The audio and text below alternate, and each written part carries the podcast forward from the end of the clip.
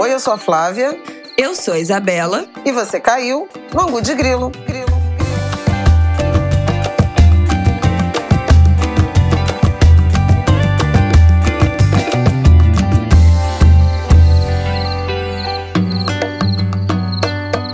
Oi, gente, tudo bem? Boa terça-feira para vocês. Como você está, Flávia Ol?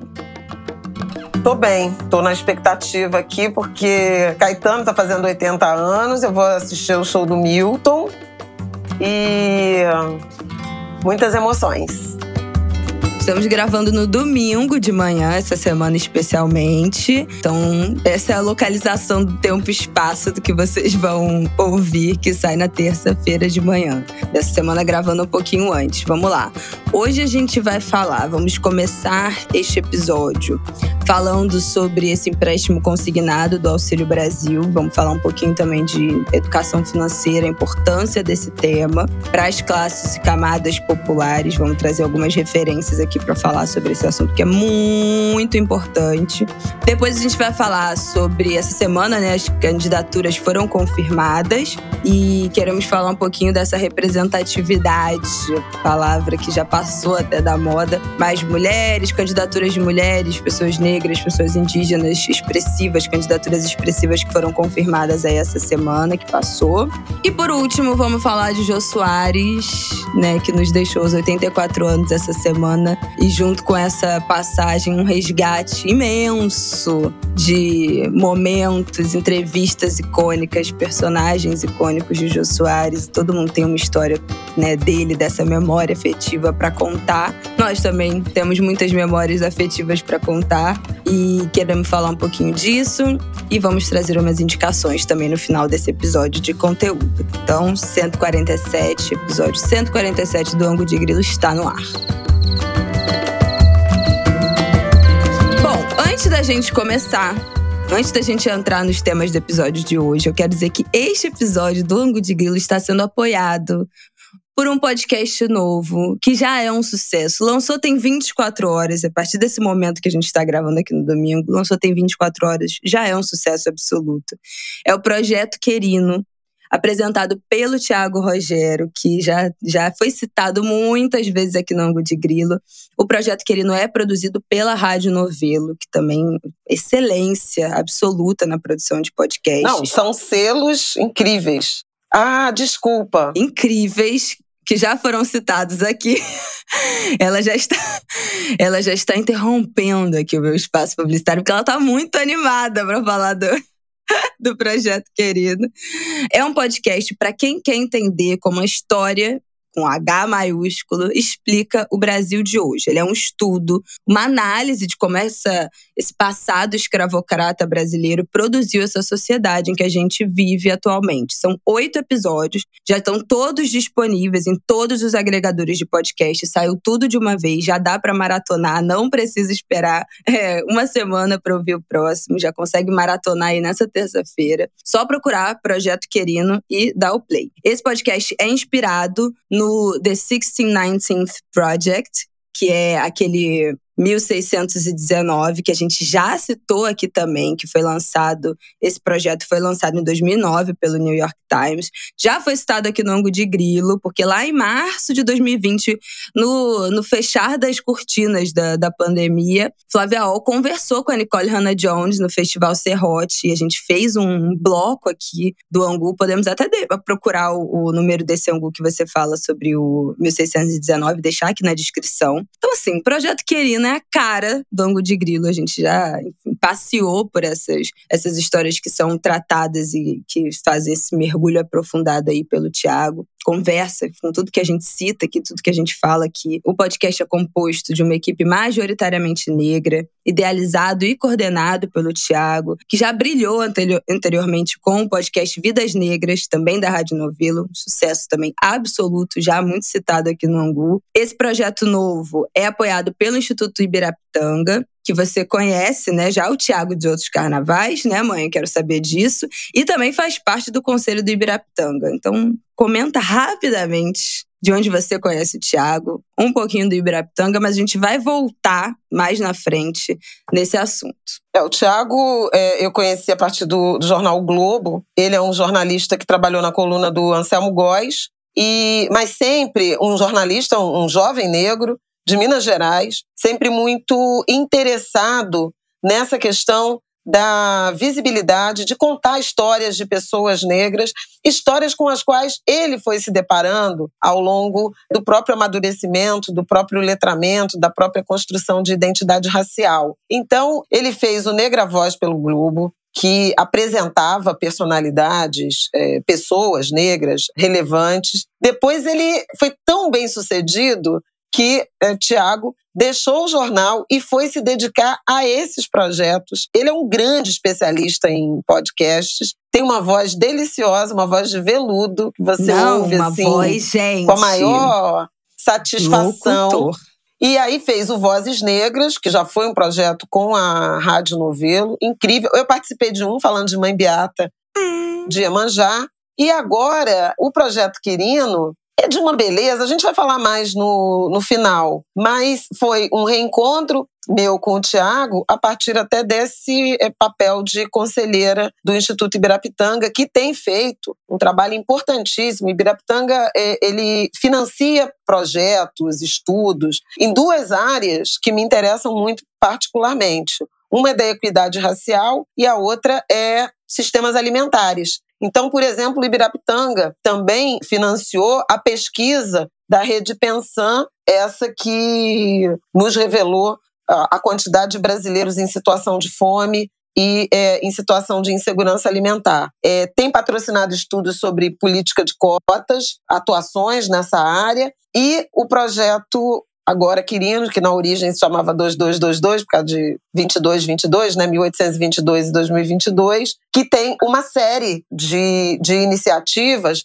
além do Vozes Negras, um livro lindo que é a Enciclopédia Negra, que eu recomendo. Vamos deixar para a parte das recomendações. Pois é, vamos chegar lá, pelo amor de Deus, vamos chegar lá. Mas é isso, gente. Projeto Querino já está disponível em todos os agregadores, todas as plataformas. Mais uma canetada de Thiago Rogério e Rádio Novelo.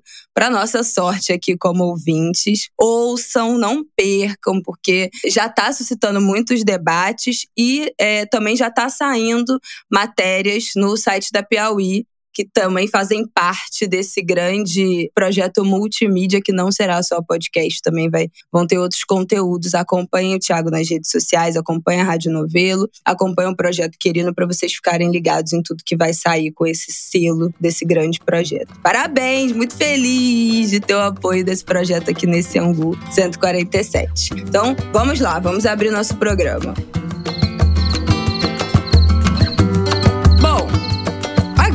Grande polêmica da semana.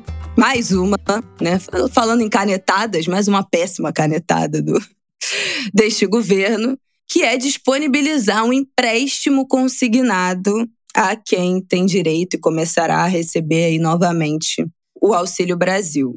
Muito criticado por todos, né? Esse, essa medida.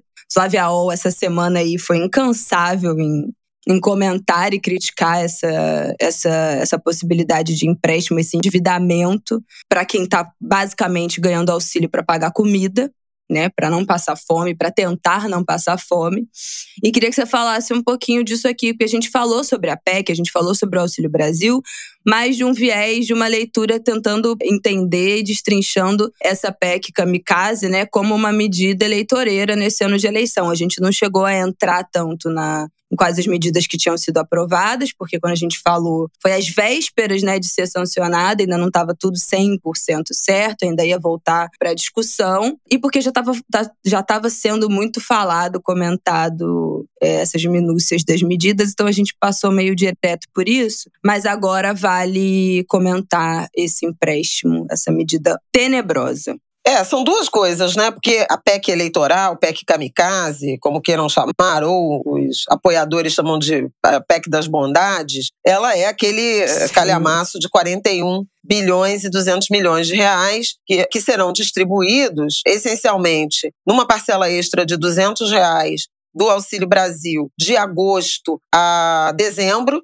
E repara que hoje começa o pagamento, hoje, terça-feira, 9 de agosto, começa o pagamento. Inclusive, o governo antecipou o calendário, um calendário que é divulgado sempre já no, no início, né, na virada do ano, com a data de pagamento de todos os benefícios ao longo do ano e eles alteraram o calendário, anteciparam para o início de agosto, para a primeira quinzena de agosto, justamente com a intenção de causar esse impacto eleitoral. A PEC Kamikaze também inclui o auxílio aos caminhoneiros e aos taxistas, que também serão pagos é, a partir de agosto. E duas parcelas já em agosto, então são dois mil reais, por exemplo, para os caminhoneiros, já a partir de agosto, justamente com essa também intenção de arregimentar esses apoios. Tem algumas pesquisas que mostram até um aumento da intenção de votos do Bolsonaro em razão da notícia disso e dessa expectativa.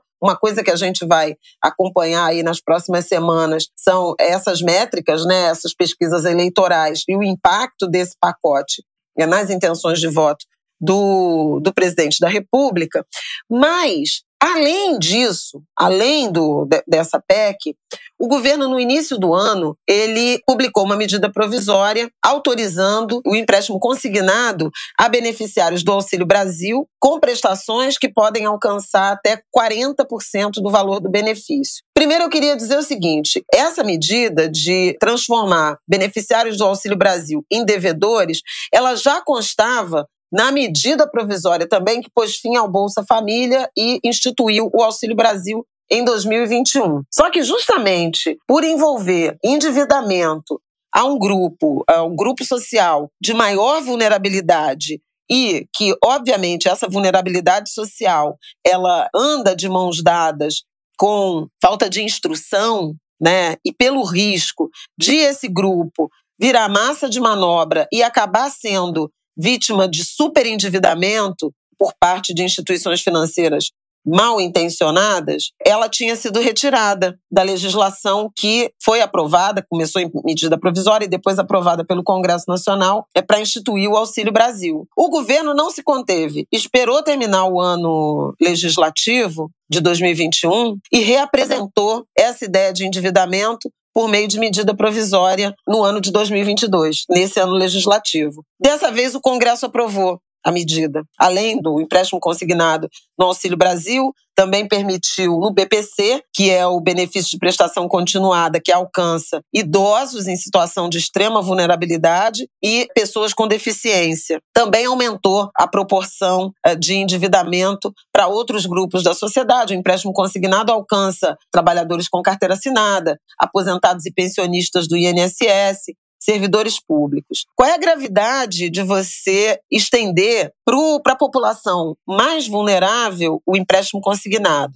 Bom, primeiro lugar é que pessoas em vulnerabilidade, elas precisam muito de assistência social e não de empréstimo bancário. Como é que funciona o empréstimo consignado? Você recebe um, uma determinada quantia e o risco para a instituição financeira ele quase inexiste. Por quê? As parcelas dos empréstimos elas são retiradas diretamente da sua fonte de renda. Então você já recebe o seu benefício, o seu salário, a sua pensão, a sua aposentadoria descontado desse empréstimo consignado. Isso permite que seja cobrado um juro muito menor do que aquele empréstimo que você retira no banco e você paga, se quiser, em tese, né? E se tiver dinheiro.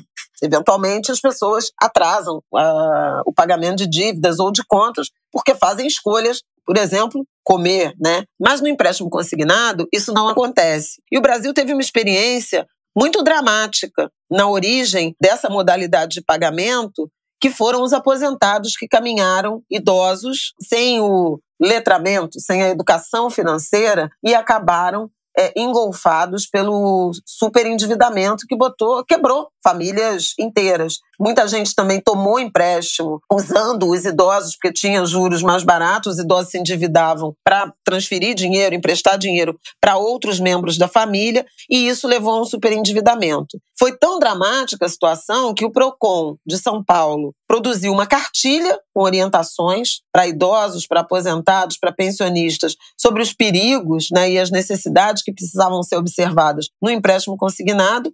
E houve regulamentação adicional limitando, pondo um teto para o juro cobrado dos aposentados do INSS o que não está previsto no caso do Auxílio Brasil. Então, o que, que você está falando? A gente está falando objetivamente de uma família, de um beneficiário que vai ganhar 600 reais, que é o valor mínimo, alguns ganham mais porque depende do, do tamanho da família, mas o valor mínimo é de 600 reais, em tese, até o fim do ano, e que pode comprometer até 40% dessa renda com empréstimos. O, o, Globo publicou uma matéria importante na, na quinta-feira passada, dizendo que Jair Bolsonaro já sancionou essa, essa, essa lei, mas a regulamentação ainda não saiu. Mesmo sem a regulamentação, várias instituições financeiras já estão pré-cadastrando beneficiários do Auxílio Brasil para receberem os empréstimos. Na época do consignado, isso também acontecia. Vários idosos, acho que todo mundo que ouve o Angu conhece alguém que soube que estava aposentado ou que a sua pensão tinha sido aprovada porque recebeu uma ligação de banco oferecendo empréstimo consignado. As pessoas tinham acesso aos cadastros antes mesmo, as instituições tinham acesso aos cadastros antes mesmo que os beneficiários, que os aposentados soubessem que tinha aposentadoria aprovada. O Rafael tem relatado isso porque ele tem celular em conta família com a minha sogra que saiu a aposentadoria dela e o Rafael, por isso, começou a receber. Todo dia ele fala que ele recebe umas 10 mensagens, ou pelo WhatsApp ou pelo SMS, de oferta de, de consignado, porque o celular dele tá no nome, né, na, a, no nome da mãe. E ele tá sendo bomba. E é, foi assim, imediatamente depois que saiu a aposentadoria, ele começou a ser bombardeado com mensagem. Você tem um consignado aprovado de até 60 mil reais aqui no, banco aqui da esquina. E assim, chuva de mensagem, chuva de mensagem, uma coisa impressionante. Pois é, então tá aí, não tô, não tô mentindo, né? Um caso concreto aqui na família, né? E de pessoas com formação superior. Então veja como é que é frágil esse nosso sistema de proteção de dados e de orientação sobre educação financeira. Agora, imagina isso com a, a população em situação de extrema vulnerabilidade que está recebendo 400 e vai receber 600 reais, basicamente para saciar as necessidades de alimentação, né? Necessidades nem, nem completas, né? Sobre isso. Já tem instituição pré-cadastrando os beneficiários do Auxílio Brasil para receber esses empréstimos, oferecendo empréstimos de até dois mil, dois mil reais, com pagamento de dessas prestações de 160 a 200 reais em, em, em média. 160, se o, benefício de 400, você pode descontar 160. Então, significa que, a partir do recebimento de fechamento de uma operação de empréstimo consignado, quem recebia 400 passa a receber 240. O prazo, acho que é até de dois anos com, de pagamento, com juros que chegam a 5% ao mês, quase 80% ao ano. Não, é um negócio ai, absurdo. Muito revoltante. E isso, assim, a pessoa vai receber 2 mil hoje e depois vai passar a receber 240. Ou se forem é, 600 reais, vai ter descontado 240 e, portanto, vai receber 360. É, é assim, é um negócio muito cruel, porque, obviamente, essas pessoas vão ficar em situação de mais vulnerabilidade e nas mãos de instituições que estão cobrando juros uh, extorsivos. Pra vocês terem uma ideia, a, a taxa limite máxima para aposentados do INSS é pouco acima de 2% ao mês, que já é uma taxa alta, mas que é menos da metade do que tem instituição cobrando uh, do Auxílio Brasil. A Letícia Bartolo, que é uma uma, uma especialista em políticas sociais, uma das grandes conhecedoras né, do Bolsa Família, da gênese, né, da, da arquitetura de política social, ela chama atenção para o perigo disso também porque o Auxílio Brasil, diferentemente de uma aposentadoria, não é um benefício firme. Você pode, por exemplo, perder o acesso ao benefício se não cumprir condicionalidades, que hoje até não estão sendo verificadas, mas é, o horizonte é de que elas sejam. Por exemplo, se você tem como contrapartida vacina, frequência da criança na escola, se isso volta a ser é, verificado e você não cumpre, você pode perder o direito ao benefício. E aí paga como o empréstimo? O tamanho da variação na composição da família, eventualmente desatualização cadastral que suspende o pagamento por algum motivo. Então, assim, por exemplo, essa flutuação que o governo Bolsonaro impôs, e hora é 300, hora é 600, hora é 400, agora é 600 de novo, também isso influencia, né? É um benefício variável que pode lançar essas pessoas em situação de mais dificuldade pelo endividamento inadvertido. Então, são vários os motivos que têm levado os especialistas sérios né, em, em política pública a apontar o caráter eleitoreiro dessa medida né? E, e, o risco de é, fragilização de pessoas ainda mais vulneráveis. Eu até usei quando soube da, da aprovação desse projeto, e detalhe, foi é, proposto pelo governo, mas aprovado por Câmara e Senado. Eu chamei de a, a nova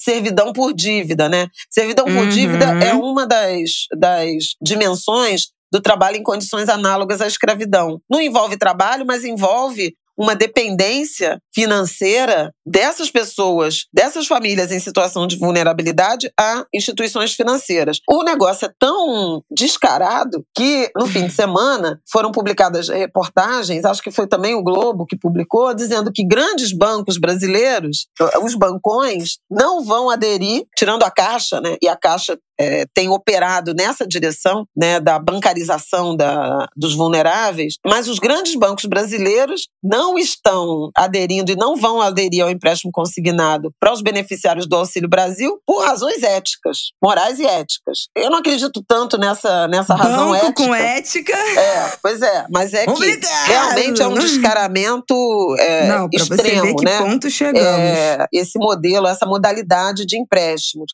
Mas tem gente que, que, que chamou atenção, e eu acho, e eu acredito também nisso, que não é só por ética. É porque essa vulnerabilidade pode levar a uma inadimplência e a um provisionamento, a uma necessidade de provisionamento. Então, assim, talvez seja um dinheiro que nem compense, uhum. seja do ponto de vista moral, reputacional, mas até do, do ponto de vista financeiro, porque, na verdade, o governo vai estar transferindo para os bancos o dinheiro dos miseráveis. É disso que você está falando, porque se o banco vai recolher direto da fonte o valor dos empréstimos, significa que o orçamento da política social, parte do orçamento da política social, vai ser transferido para bancos, para as instituições financeiras e não para as famílias em situação de vulnerabilidade. E vai muita gente cair, porque é, obviamente, se você está numa situação de extrema pobreza e vem uma instituição e te diz que você pode receber dois mil reais hoje, além dos 600 que você já receberia, então num mês você tem uma bolada de 2.600 reais é, e depois você vai pagando a perder de vista 160 por mês, é óbvio que as pessoas tendem né, a achar isso uma grande oportunidade. Aí é o que eu queria entrar com o assunto educação financeira. Já tem algum tempo que eu tenho acompanhado. A gente vira e mexe cita aqui Nath Finanças. A gente já citou aqui a Gabriela do no Front Empoderamento, que também fala de educação financeira. Frequentemente eu tenho acompanhado é esse trabalho de educação financeira para as classes C, D e E, né, focado nesse público que, que elas duas fazem, sendo extremamente atacado, não só pela, pela direita, né, por esses coaches financeiros, por esses grandes investidores ou por esses grandes youtubers de investimento, não só pela direita, que critica é, a forma. Como é que eu vou dizer, gente? Talvez básica demais, talvez muito que elas têm um foco muito no, da, da, do dia a dia, pouco de investimento, né? E muito de como que tá suas dívidas, é, como você dá conta do seu dinheiro, como você A gestão do orçamento como... doméstico, né? Exatamente, isso aí. E essa galera tem uma, uma visão, nossa, de investimento, de não sei o quê, e também critica e persegue elas por esse, esse viés do orçamento doméstico, do, das contas domésticas. Mas é esse tipo de trabalho, a Nath também, é muito atacada por pessoas progressistas que se, que se dizem de esquerda por dizer que ah, você está querendo ensinar as pessoas que ganham um salário mínimo a economizar. Isso é coisa de neoliberal. É impossível economizar dinheiro nesse é, ganhando um salário mínimo. Isso não existe. E o trabalho também não é sobre isso. Então, tem uma distorção muito grande do que, que é um trabalho de educação financeira. Isso eu não estou dizendo que o trabalho dessas pessoas não seja passível de crítica, gente. Todo trabalho é passível de crítica. Mas existe, eu acho que a gente está num momento que existe uma, uma distorção muito grande do que é esse trabalho de educação financeira da base, das pessoas que ganham realmente pouco, das pessoas que não tiveram acesso a esse tipo de, de educação, de formação, de controle de gastos, de compreensão do orçamento doméstico, de gestão do próprio dinheiro. O que isso significa na prática? E aí, o Orlando Calheiros, que a gente já citou aqui, ele é apresentador do Benzina, um podcast, ele é doutor em antropologia social. É, e o, o Twitter dele é anarcofino. E ele fez uma, uma thread essa semana muito interessante, que eu acho que ele conseguiu traduzir esse sentimento estranho que, que eu já tenho sentido há um tempo quando esse assunto, educação financeira, reaparece sendo criticado também pelos, pelos progressistas. E ele começa a thread, eu vou deixar aqui o link no, na nossa sinopse para vocês lerem na íntegra, e ele começa falando que o debate sobre educação financeira tá para a esquerda, ou pelo menos para uma parcela da esquerda, como o debate de educação sexual tá pela, pela direita ele fala que o tema, a educação financeira, pode ser tratado na esfera de promoção e na produção de consciência de classe,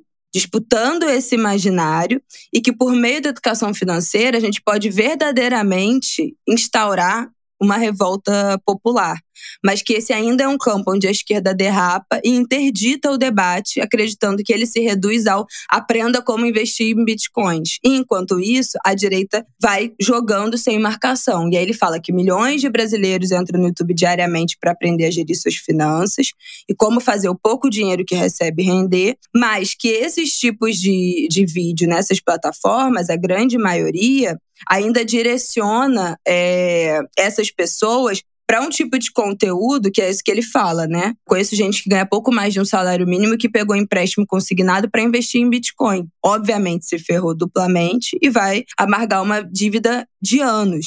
Ele até cita né, essa máquina de, de endividamento que esses, esses investidores, esses consultores financeiros, esses youtubers fazem as pessoas que têm pouquíssimo dinheiro acreditar em day trade, em investir dinheiro na bolsa, em investimento variável, né? Em, em renda variável, como isso é muito sensível, e esse é um tipo de investimento que é muito difícil de você fazer corretamente e com, com o mínimo de risco possível, quando você não tem quase nenhuma educação financeira, né, quando você tem pouquíssima pesquisa sobre isso, como isso acaba virando uma máquina de endividamento para quem não teve educação financeira, para quem não aprendeu a fazer gestão de finança, para quem não entende de economia, de macroeconomia, porque isso tudo está envolvido, né, dentro dessas operações financeiras. E aí ele fala, essa máquina de endividamento agora está atingindo cada vez os mais pobres e as pessoas que vão receber o Auxílio Brasil. E como é que a esquerda falha em acreditar, em interditar o debate sobre educação financeira e ele fala, lançando mão desse. Como é que é? Que é a expressão que ele usa que é maravilhosa. Peraí, peraí, que eu vou achar. O pobre metafórico. Sempre aciona o pobre metafórico para interditar o debate, que é essa pessoa que vai, se a gente começar a falar de educação financeira, vai pegar todo o seu dinheiro e investir em Bitcoin. Como se interditar o debate não fizesse com que essas pessoas fossem procurar esses conteúdos e caíssem nessa falácia, né? Que caíssem nessa, nesses conselhos que não são feitos para pessoas que ganham esse, que ganham pouquíssimo dinheiro e estão tentando só sobreviver. A gente conhece pessoalmente pessoas pobres da classe C, D e E que caíram em golpe, golpe, golpe mesmo, golpe de empresa de criptomoeda que prometia lucros de 10% ao mês e as pessoas, por não terem nenhum conhecimento de que isso é praticamente impossível, né, garantir esse tipo de retorno, garantir esse retorno, caíram nesse golpe, perderam as economias de uma vida com essas empresas que depois sumiram, né, e sumiram com o dinheiro de todo mundo. Então, é, eu acho que educação financeira tem um papel de proteger essas pessoas, que é o que o Orlando fala, que ele fala aqui, que é impressionante a vulnerabilidade da população aos assédios do capitalismo financeiro e a essas falsas promessas do capitalismo. E como isso nunca é tratado nessa esfera, é, como esse debate sempre é interditado nessa esfera da, da educação financeira, que vai muito além de você aprender, botar no papel os seus gastos mensais, ou você aprender que poupança hoje em dia não vale mais tão a pena para você guardar o seu dinheiro porque desvaloriza na inflação. É um debate que é muito maior sobre do, do que isso e a acaba tendo um reducionismo muito grande. E, ele, e quando ele fala de que, por meio da educação financeira, a gente poderia verdadeiramente instaurar uma revolta popular, é porque, assim, gente, se você ganha um salário mínimo e você aprende que você deveria botar no papel os seus gastos mensais, ó, então vamos ter aqui um controle financeiro, uma gestão da economia doméstica. Todo o dinheiro que a gente gastar, a gente vai botar no papel, que é o básico, né? Que todo mundo deveria aprender. E a gente não aprende, né? Nem, nem com a família, nem na escola, nem em momento nenhum da nossa vida a gente aprende a fazer esse, esse controle, tabelar de qualquer forma que seja, nem que seja num caderninho, esses gastos. Se você tá vendo que em um mês você gastou 200 reais de comida, no outro você gastou, comprou a mesma coisa, gastou 300, e dali a seis meses o seu gasto de comida virou 800 reais, e você não sabe e você percebe que você continua comprando a mesma quantidade de comida e gastando triplo, olha o potencial que isso pode ter de uma, de uma tomada de consciência de classe popular e quanto isso pode contribuir para uma revolta, uma consciência popular e uma eventualmente os rumos de uma eleição, de manifestação, de protesto. Né? A gente está em ano eleitoral. E quem, e quem faz, e quem tem algum tipo de educação financeira e faz algum tipo de gestão financeira, sabe que em um ano o nosso gasto de supermercado aumentou pelo menos em um terço, para não dizer dobrou.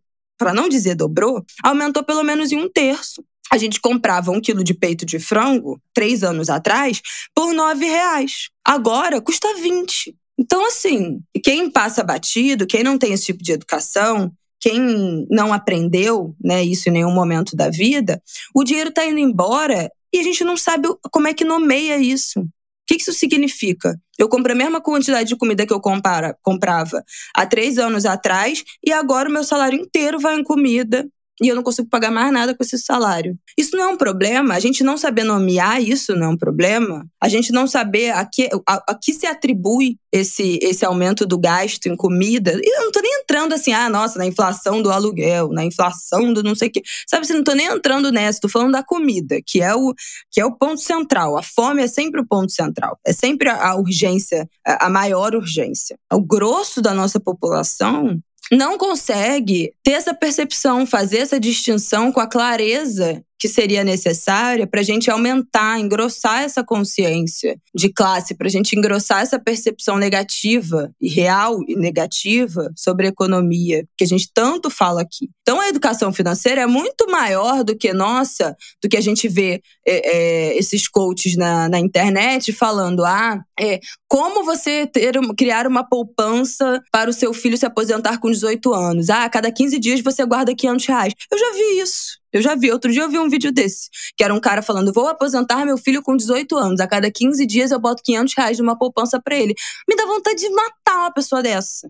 Nesse Brasil que a gente vive, tinha que bloquear essa pessoa na rede. Essa pessoa devia ser proibida de postar esse tipo de coisa. Mas tem gente postando. E muita gente acredita que isso é educação financeira, que esse é o conteúdo de educação financeira, que quando a gente quer debater de forma progressista, com consciência né, de classe, de raça, das, de todas as estratificações sociais da nossa sociedade, é isso que a gente quer falar. Como é que economiza o seu um salário mínimo num país que a inflação é desse tamanho. E não é isso, né? É o que o Rolando fala, é uma ferramenta muito importante para proteger a população mais pobre de cair em golpe financeiro, de cair nessas armadilhas do endividamento e também uma ferramenta muito importante de percepção da inflação, dos gastos, da economia do Brasil e de tomada de consciência de classe. E a gente continua jogando essa oportunidade desse uso da educação financeira fora, o que é uma pena, né? Porque é isso que a gente vai ver, né? O desespero das pessoas, claro. É claro que muita gente vai se endividar com esse consignado do Auxílio Brasil. Isso vai ser uma catástrofe. Isso vai ser uma catástrofe. Com certeza. E as coisas mais loucas acontecem. Essa semana eu compartilhei lá no Twitter as blogueiras, várias influenciadoras, ex-BBBs enormes, fazendo propaganda de um cidadão que você se inscreve. Ah, você recebe Auxílio Brasil, você agora vai ter direito ao empréstimo. Se inscreva é, na lista de fulano de tal, porque aí você vai ter acesso mais rápido a esse consignado. Cara, isso assim, tem cheiro, cara, cor, todos os elementos de, de, de, golpe de dinheiro, de picaretagem, entendeu? E as pessoas vão cair nisso, porque tá todo mundo desesperado e é todo mundo ignorante nesse assunto. E isso é muito preocupante. É óbvio que assim, ah, a gente não pode terceirizar, culpar a vítima, terceirizar a culpa. A culpa é da população que não se informa, a culpa é da população que não, que não, como é que não percebe que é golpe? Cara, as pessoas estão em desespero. As pessoas são ignorantes, elas nunca foram ensinadas a isso, em nenhum momento, em nenhuma etapa da vida, e estão desesperadas para comer. Então, é, não é só papel da vítima perceber que está caindo num golpe financeiro, que está caindo numa armadilha. Porque essas armadilhas são muito bem projetadas para enganar as pessoas, para iludir as pessoas. Especialmente nesse momento de país em que todo mundo, que o dinheiro de, dinheiro de ninguém vale alguma coisa, o dinheiro de todo mundo não vale nada.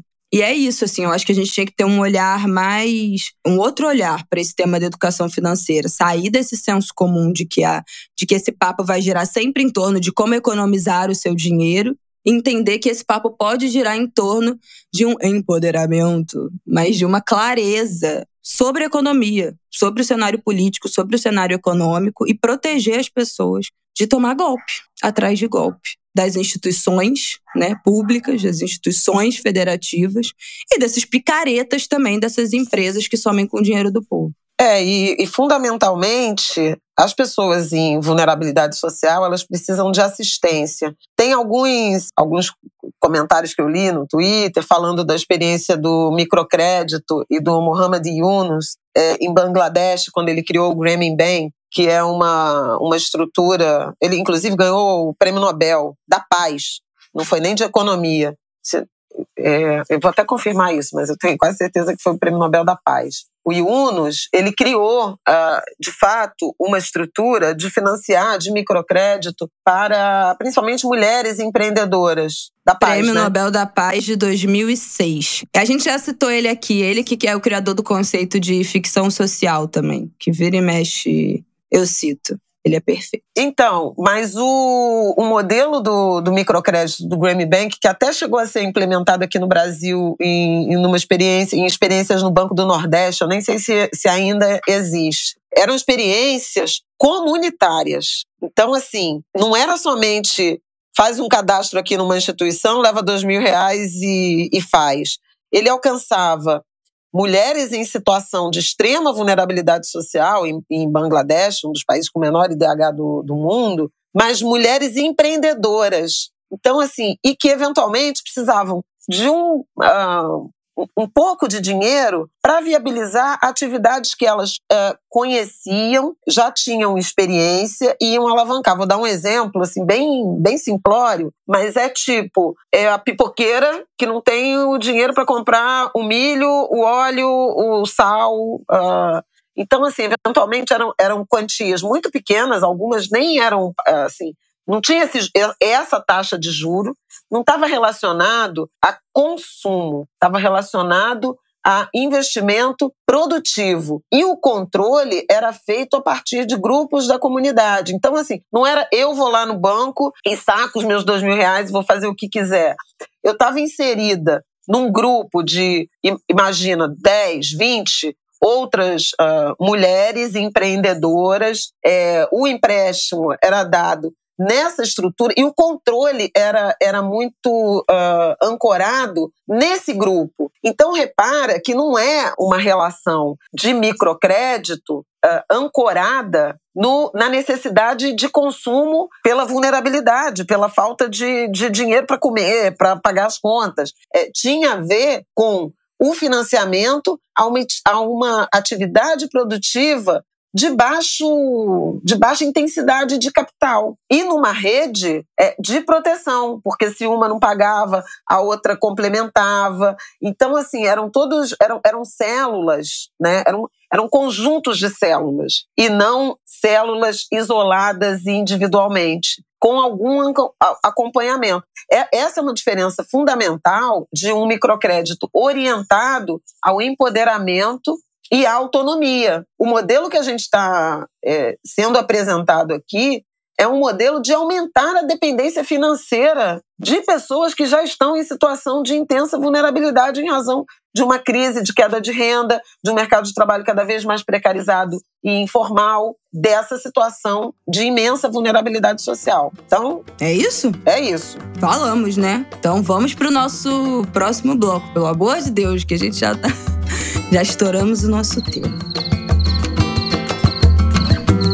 Bom, nesse, nesse nosso segundo bloco, a gente quer falar um pouco de, das candidaturas que foram confirmadas e o que, que apareceu aí de, de interessante. Flávia vai entrar nas especificidades, mas nós temos candidaturas. A primeira. Te, estamos com a bola da, de poder eleger a primeira deputada, a primeira pessoa trans como deputada federal. Nós temos candidaturas de mulheres trans a deputada federal, então seria a primeira vez. Nós temos Sônia Guajajara, também candidata a deputada federal. Não será a primeira deputada é, federal indígena, porque nós tivemos Joênia Wapichana, é, eleita em 2018 por Roraima, mas Sônia Guajajara que é, enfim, famosa, uma expoente né, da luta indígena na política, também candidata a deputada federal. Sônia Guajajara, que foi candidata a vice-presidente em 2018 né, na, na, candidatura do Guilherme Boulos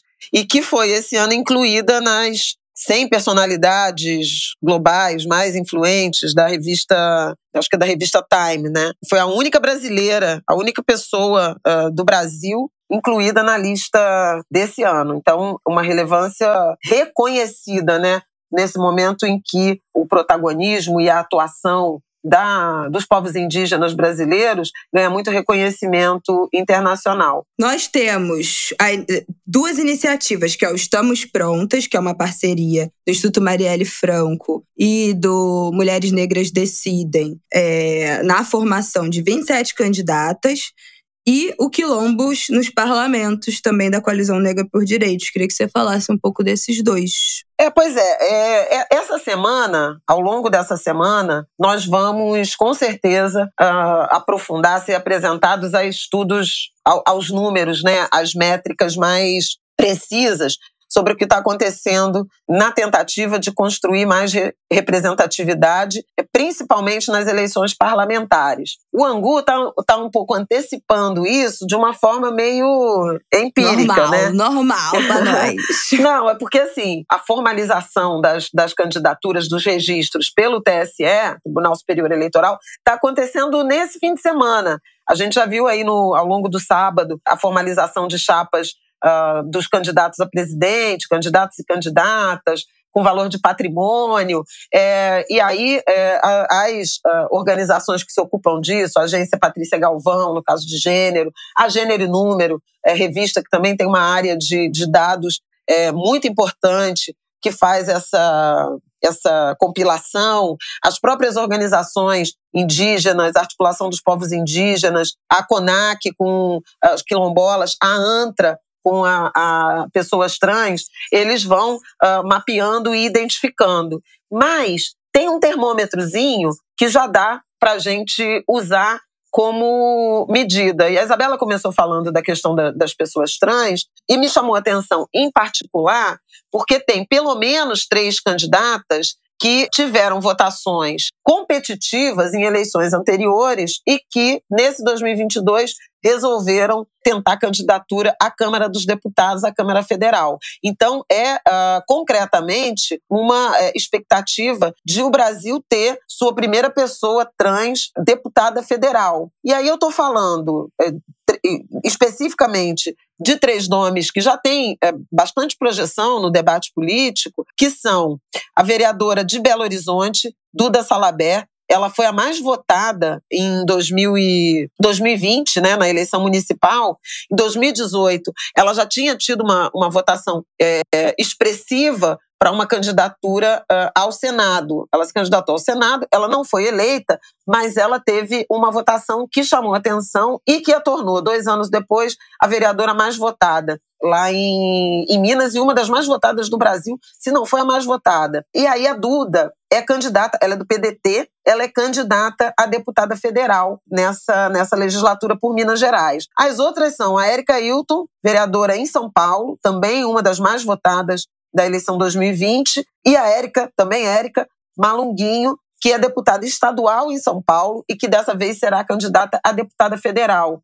As duas são do PSOL, lá em, em, São Paulo.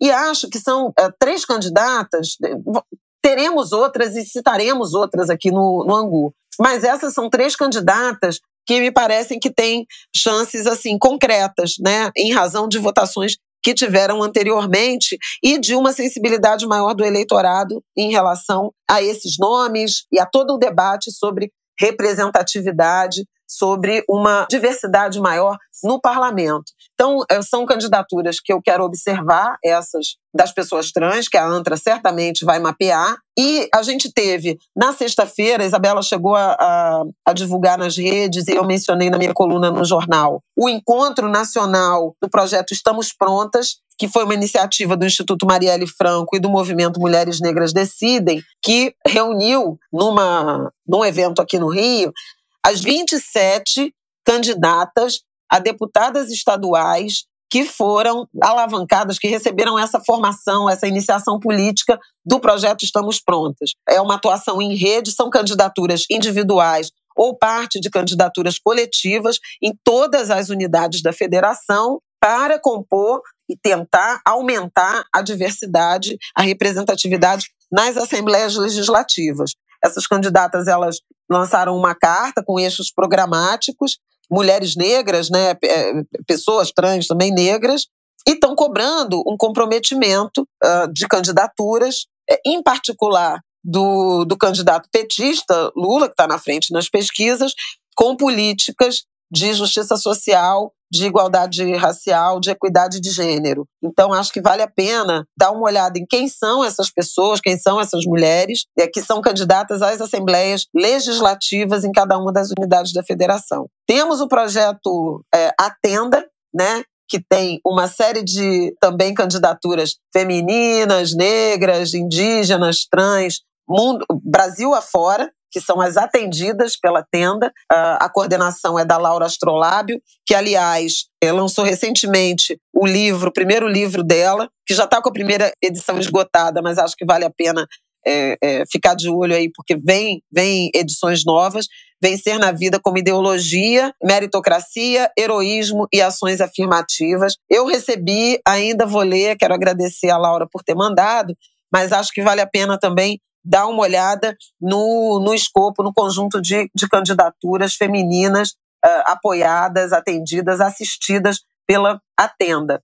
E o Quilombo do o Parlamento, quilombo, que são as, as candidaturas ligadas à Coalizão Negra por Direitos. É, aí, homens e mulheres, Brasil todo teve um, um, um lançamento é, importante uh, no mês passado, em São Paulo, em que todas essas candidaturas se reuniam. Acho que são, são 100, né? Não sei se são 50 ou 100, peraí. Que a gente comentou? 100. Foram é. 100, 100 pré-candidaturas. O, o quilombo que do parlamento, no, que são as 100 candidaturas. Na verdade, já está em 120, tá? Porque ele foi lançado com 100. É, porque o lançamento foi com 100 lá no início. A gente comentou aqui que teve esse evento em São Paulo que reuniu essas 100 pré-candidaturas. A gente Exatamente. falou aqui no Angu também. Então são 120 lideranças negras comprometidas com a agenda da coalizão, uma centena de pré-candidaturas às assembleias legislativas e às câmaras distritais em, em vários estados, então candidatos a deputados estaduais e federais em todos os estados brasileiros, é, multipartidária, claro que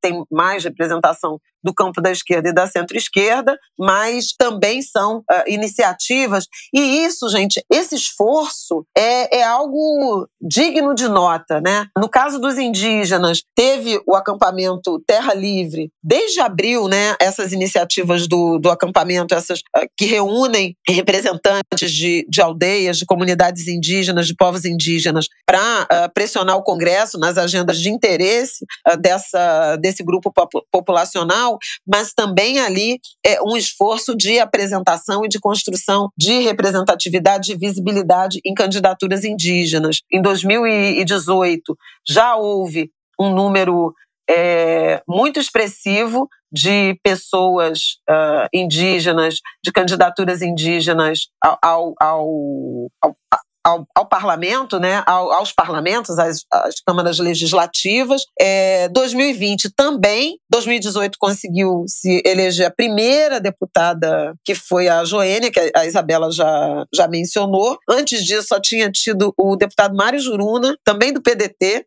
e agora também há essa expectativa de um número recorde de candidaturas indígenas e que espera-se né, com a possibilidade de eleição concreta, não só de, de candidatura. Isso porque também a gente tem uma legislação que está tentando privilegiar ou destinar um pedaço, né, 30% aí, do orçamento para essas candidaturas, principalmente candidaturas de mulheres, mas também candidaturas uh, de negros e, e, e, fica evidente o quanto uh, esses grupos eles são desassistidos ou não atendidos do ponto de vista da, do financiamento das uhum. candidaturas e da própria dificuldade de visibilidade. Então, acho que vale a pena, a gente tem falado isso sempre aqui, né? Mas vale a pena repetir essa necessidade de pesquisa, de apoio, de observação, de acompanhamento desses números, desses nomes, desses projetos. É isso, acho que agora é o momento, agora não tem mais desculpa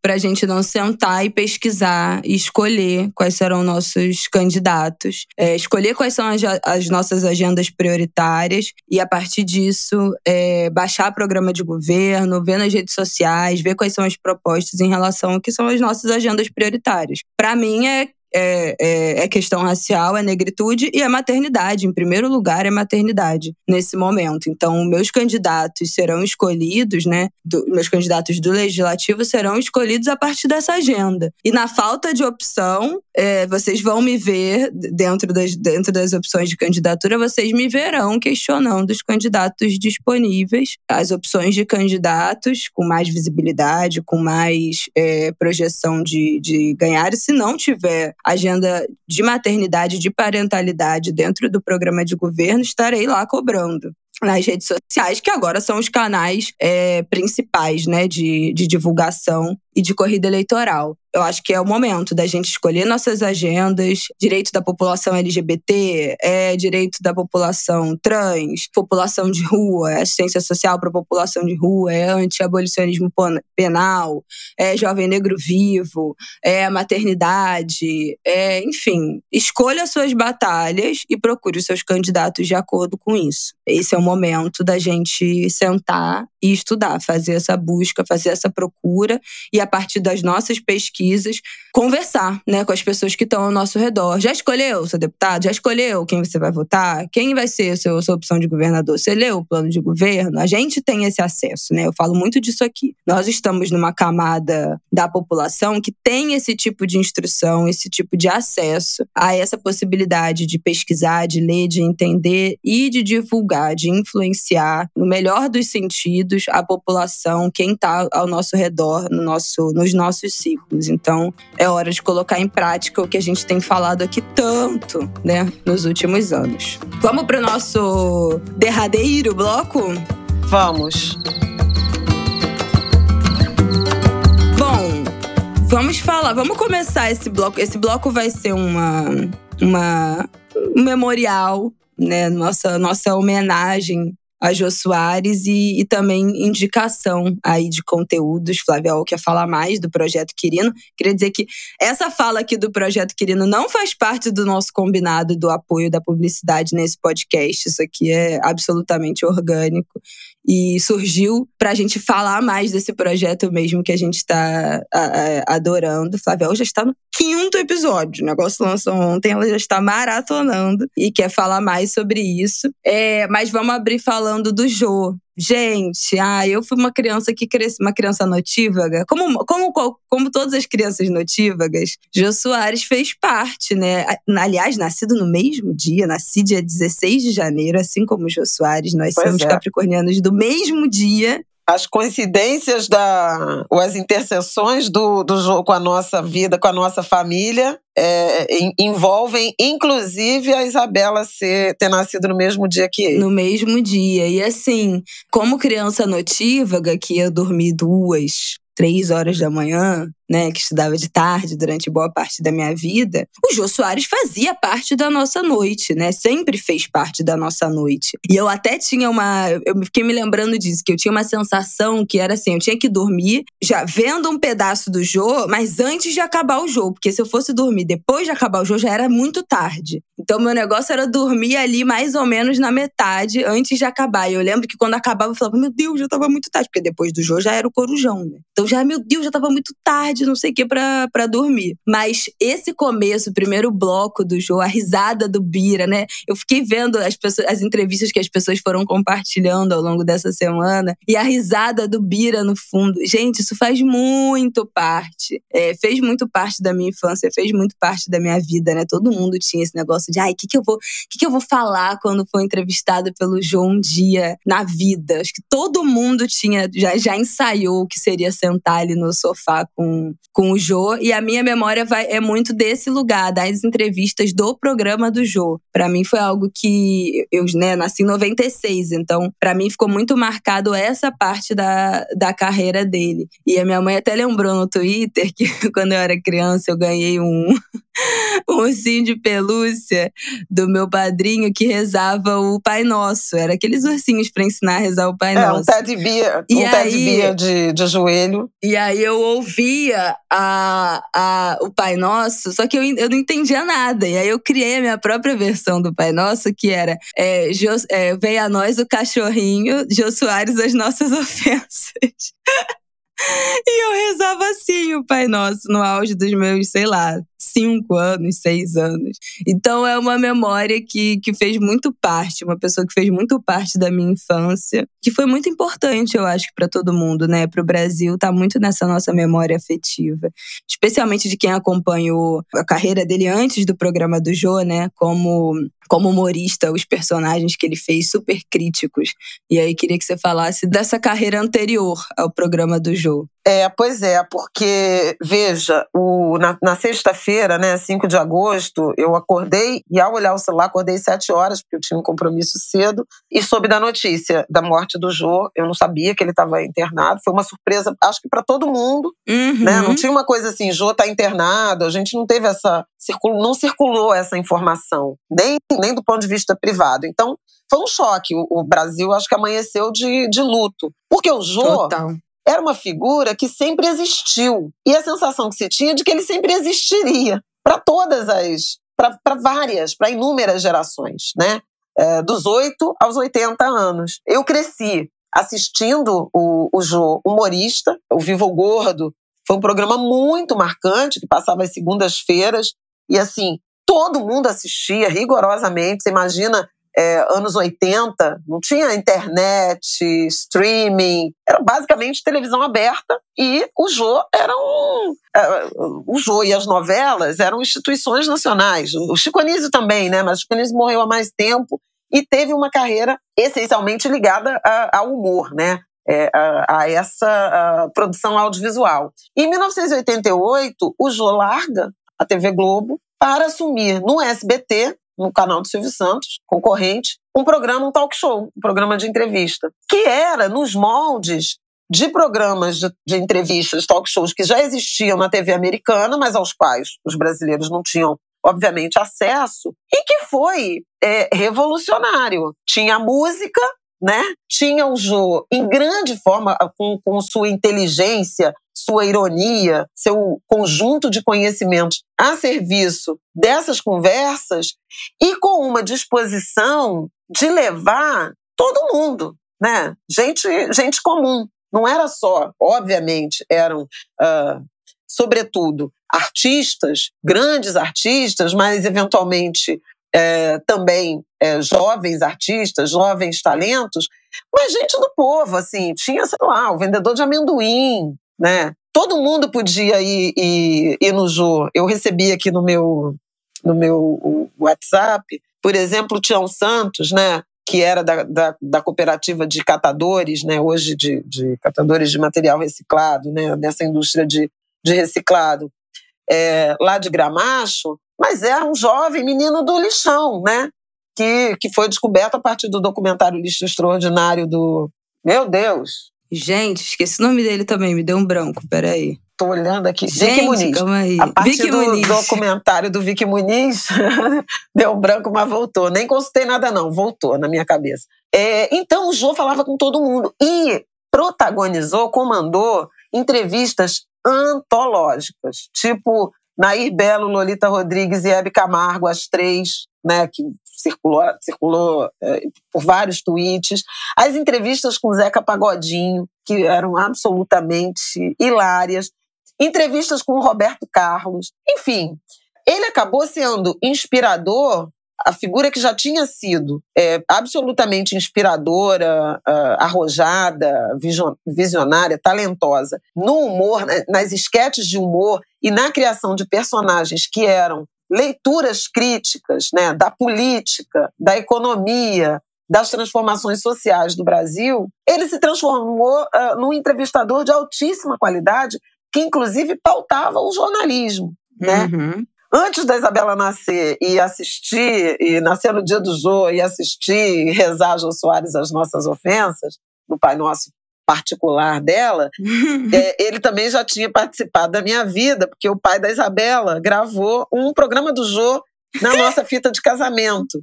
É, a gente gravava às vezes, porque ia sair, porque estava cansado e tal. Disso. E ele botou uma das fitas, a gente gravava no videocassete, né, na época, anos 90, 1992. E não foi nenhuma grande entrevista, não. Não foi dessas antológicas. Antes fosse, né?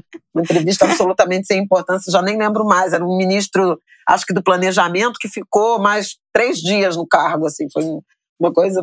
Pouco, pouco Cruz, tempo depois esse cara já tinha desaparecido. E quase acabou nosso casamento antes mesmo da Isabela nascer, porque eu fiquei muito furiosa com aquela desatenção. Mas também dá a medida do quanto o Jô era é, importante, do quanto a gente acompanhava isso. E em 2009, eu já colunista do Globo e comentarista no, no Estúdio I, eu fui convidada para integrar o Meninas do Jô. Eles me convidaram para participar de um programa e depois desse um programa, eu recebi uma ligação do Jô, que eu nem acreditei, eu estava voando quando eu desembarquei no Rio de Janeiro. É, tinha um recado dele na minha secretária eletrônica, que eu guardei durante muito tempo, mas que depois, nessas trocas de celular, ele desapareceu, que era a voz do Jô falando. Flávia, é Jô Soares, como se, é? se, se, se eu não soubesse. Né? gente! É, e eu Você falei, sério, para é você é voltar, eu quero você no programa mesmo. E aí, é, é uma análise que eu, que eu fiz na, na Globo News e que queria repetir aqui no, no Angu, porque não era trivial, né, gente? Reunir um grupo de mulheres jornalistas para uma vez por semana falar de política e também de economia. Agendas que eram controladas pelos homens brancos brasileiros. Né? Uhum. Pelos homens e, em particular, pelos homens brancos brasileiros. Então, João foi visionário também nisso. Né? Nesse, nesse momento, a gente não discutia com a ênfase que se discute hoje e nem cobrava com a ênfase que se cobra hoje a representatividade feminina nem na política, nem na economia, nem na mídia. E o Jô fez isso. Né? Eram mulheres debatendo é, com profundidade, com propriedade, a política nacional, os personagens das, da política, as atitudes, as medidas e também da economia. E, e eu fui parar nesse, como única negra, né, na, naquele momento, fui parar nesse grupo que tinha, por exemplo, a Lilian Vitfib, que era uma referência para mim no jornalismo econômico, né, uma das das primeiras comentaristas de economia, junto com a Miriam, né, em televisão, com a Lucy Polito, que já era uma, uma analista, comentarista política de altíssima qualidade, âncora do CBN Rio, do, do, qual eu fui participar muitos anos depois, já, já sem a Lúcia, mas ainda hoje estou no, no, CBN Rio, com a Cristiana Lobo, que foi uma referência no jornalismo político de, de televisão, né, como comentarista que nos deixou uh, no ano passado, com, com a Ana Tarran, também colunista de política, do, do Jornal do Brasil. Então, assim, foi tão incrível aquela experiência, durou uma temporada e depois outras colegas uh, me sucederam, mas eu acho importante a gente pensar nessa contribuição gigantesca do Jô, inclusive no jornalismo, na projeção do jornalismo uhum. político e econômico a partir da ótica feminina naquele momento, né, num programa de grande audiência na TV aberta. Não era TV a cabo, não. Exatamente. Era na TV aberta.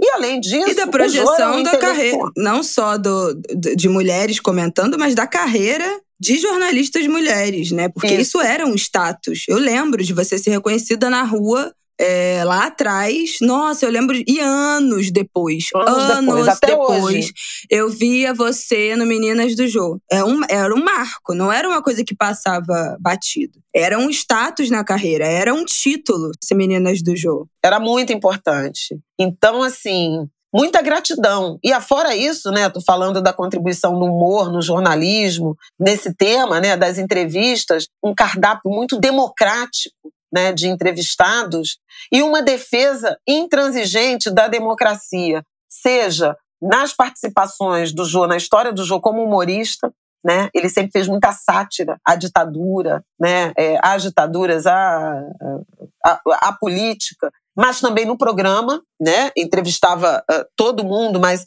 é, demarcava muitos dos limites civilizatórios que, que em, em alguma medida se perderam ele foi um intelectual também brilhante, escrevia uh, para jornal, teve uh, coluna em vídeo no Jornal da Globo, escreveu livros, nove livros, era um dramaturgo, era diretor de teatro, era ator, né? Ainda na vigência da ditadura, ele estrelou um espetáculo de humor chamado Viva o Gordo, Abaixo o Regime. O regime não era o regime de emagrecimento, uhum. era o regime, era a ditadura militar. Então, assim, é um indivíduo extremamente corajoso e comprometido com a democracia, até o fim. Inclusive, nos últimos Ai, anos, escreveu última... artigos na Folha né, sobre o governo Bolsonaro.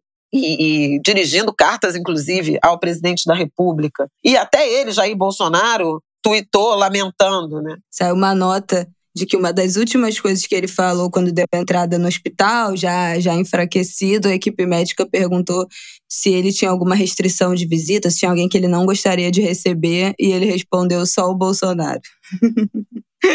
É, então, até o último dia foi é. convicto. É.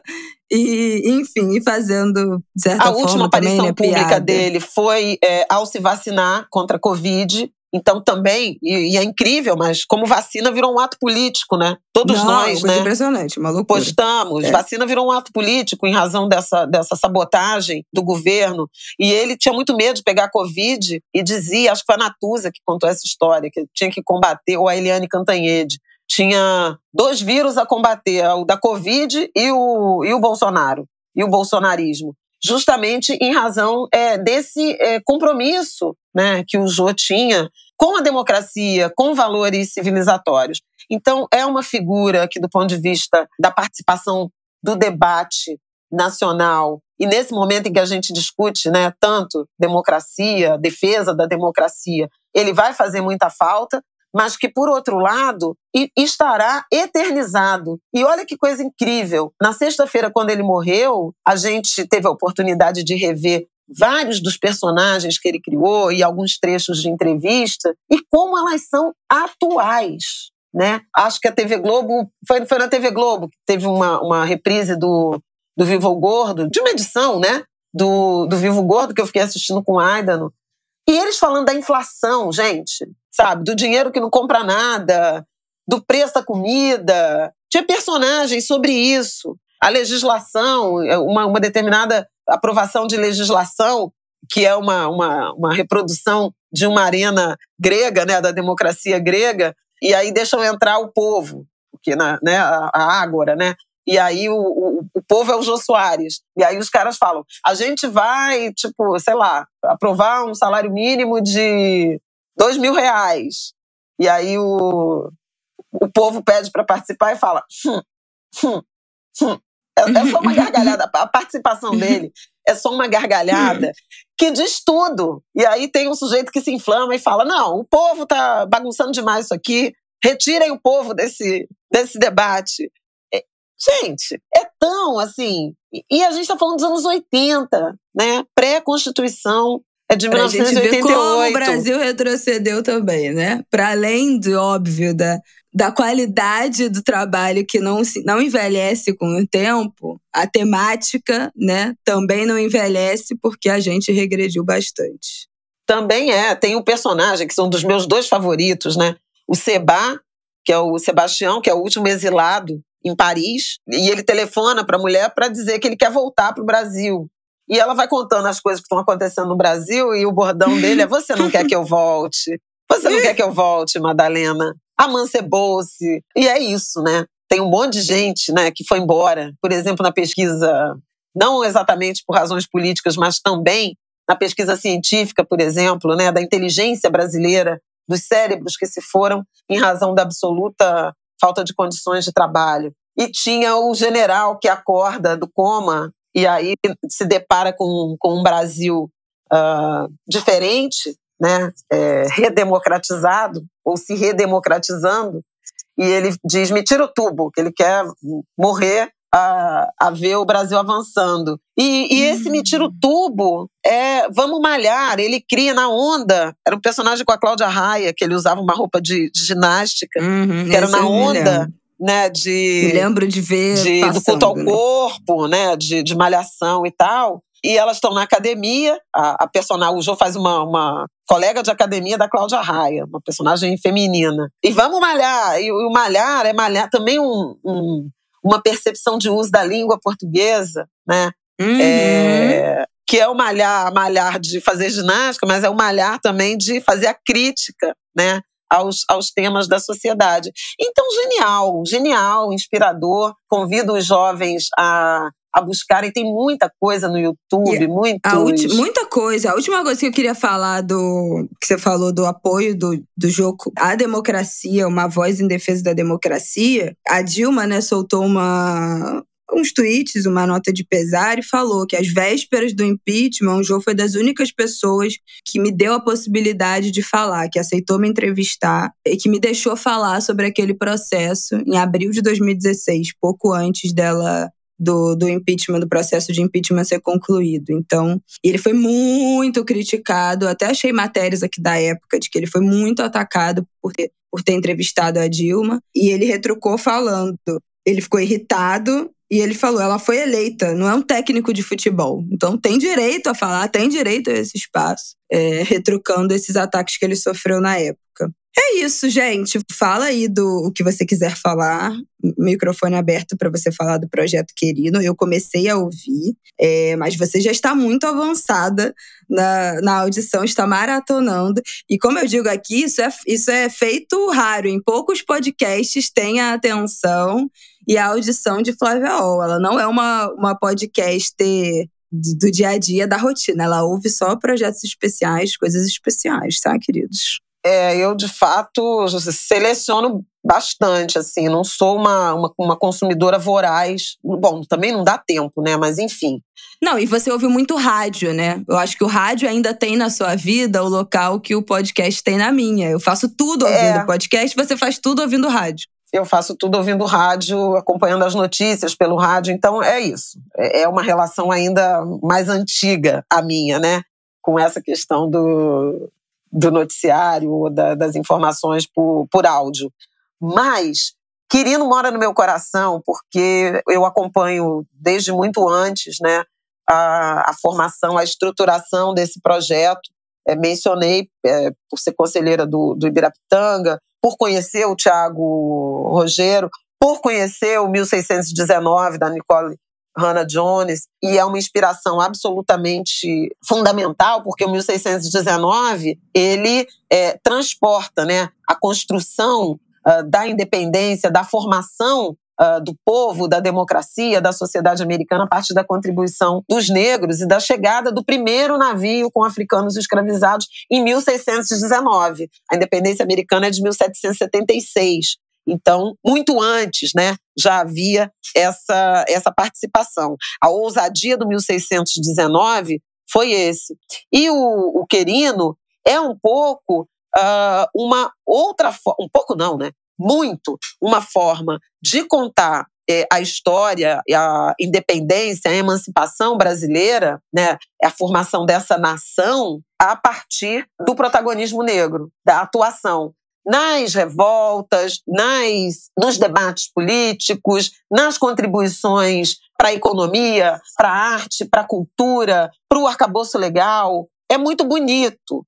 E, e, tem uma, uma consultoria em história da Inaê Lopes dos Santos, que é autora do recém-lançado livro Racismo Brasileiro, uma história da formação do país, pela editora Todavia. Eu acho até que eu já, a gente já indicou aqui em outro uhum. momento. Eu acho que sim, mas já vou também, já fica aí mais uma indicação desse episódio, vou deixar aqui na descrição. E aí tem o Tiago, que é idealizador, apresentador, coordenador, é tudo incrível. A, a logomarca do Draco, do nosso querido Draco, Draco Gente, Imagem. Eu não sabia. Que é linda. É, é, é, é.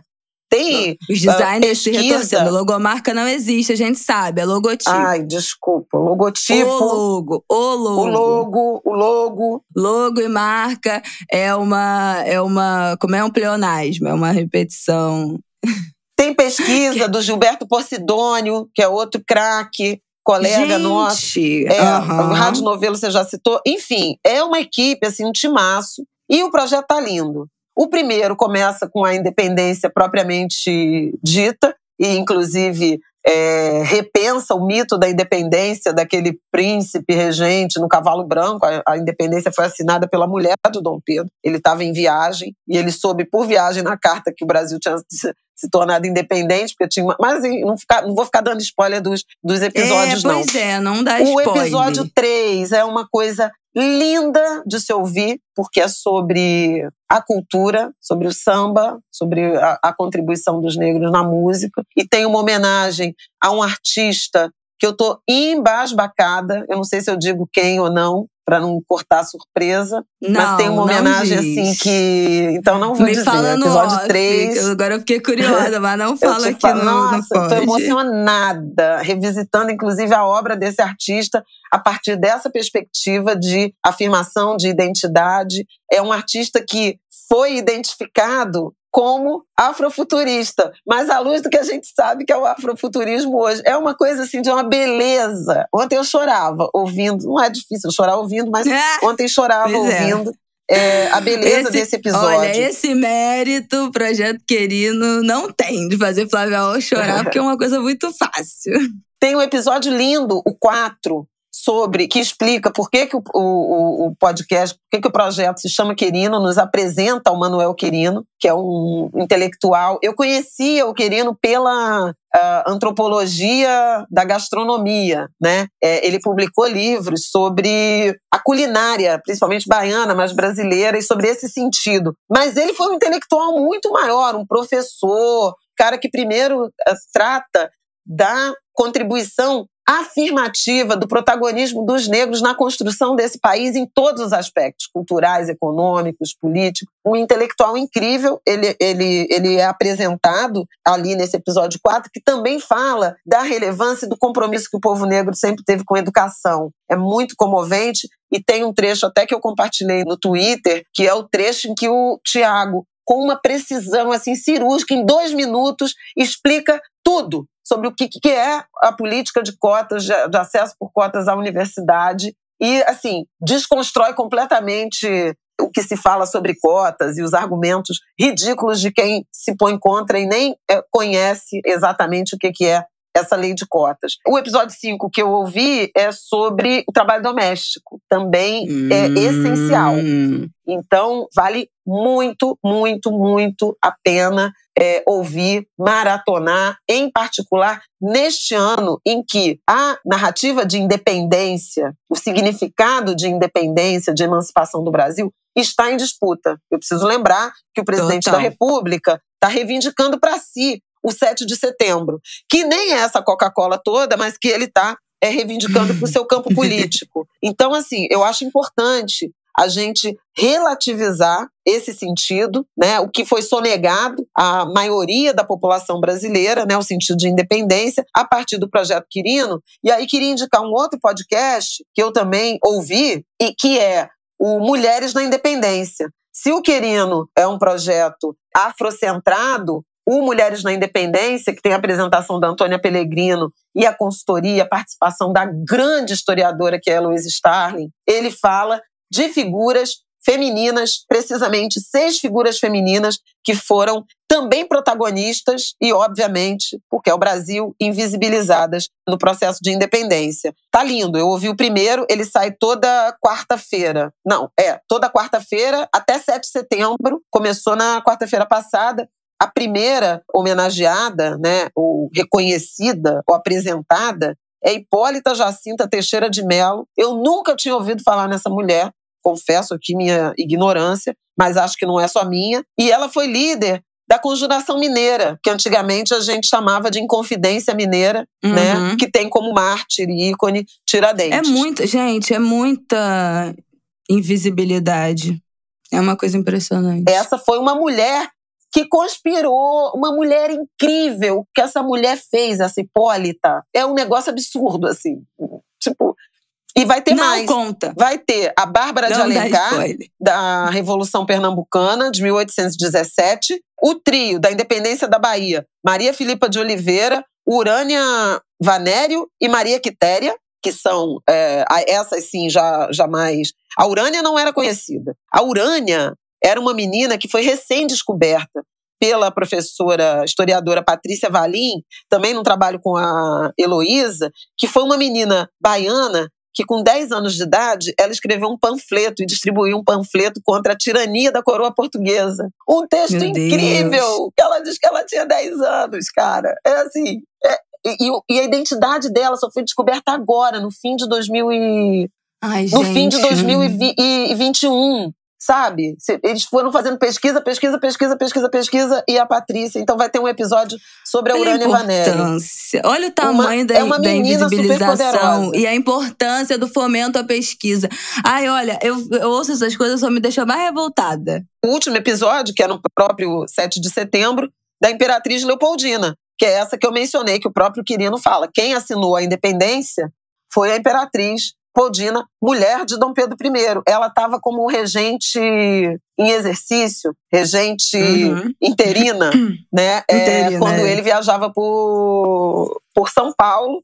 Então, é, pela pressão de Portugal, ela, ela que acabou assinando a, a independência do Brasil, mas foi obviamente invisibilizada. Então, assim, muito interessante essa perspectiva de debater a independência do Brasil, a autonomia, a emancipação sob outra ótica, sobre o que não nos foi entregue, apresentado, sob não reconhecimento. E uma coisa que eu escrevi na coluna e vou repetir aqui é que é muito interessante que há esses grupos que foram é, negados, né? escritos, publicação de livros, reconhecimentos nos livros escolares, eles venham ser, nesse momento do bicentenário, nos apresentados pela oralidade dos podcasts, né? Porque a história dessas pessoas também sobreviveu muito a partir da Com oralidade. Certeza. A própria Maria Filipa, há questionamentos em relação se ela existiu ou não, porque aquela história dos documentos, né? É, cadê os documentos? Cadê os restos mortais? Cadê não sei o quê?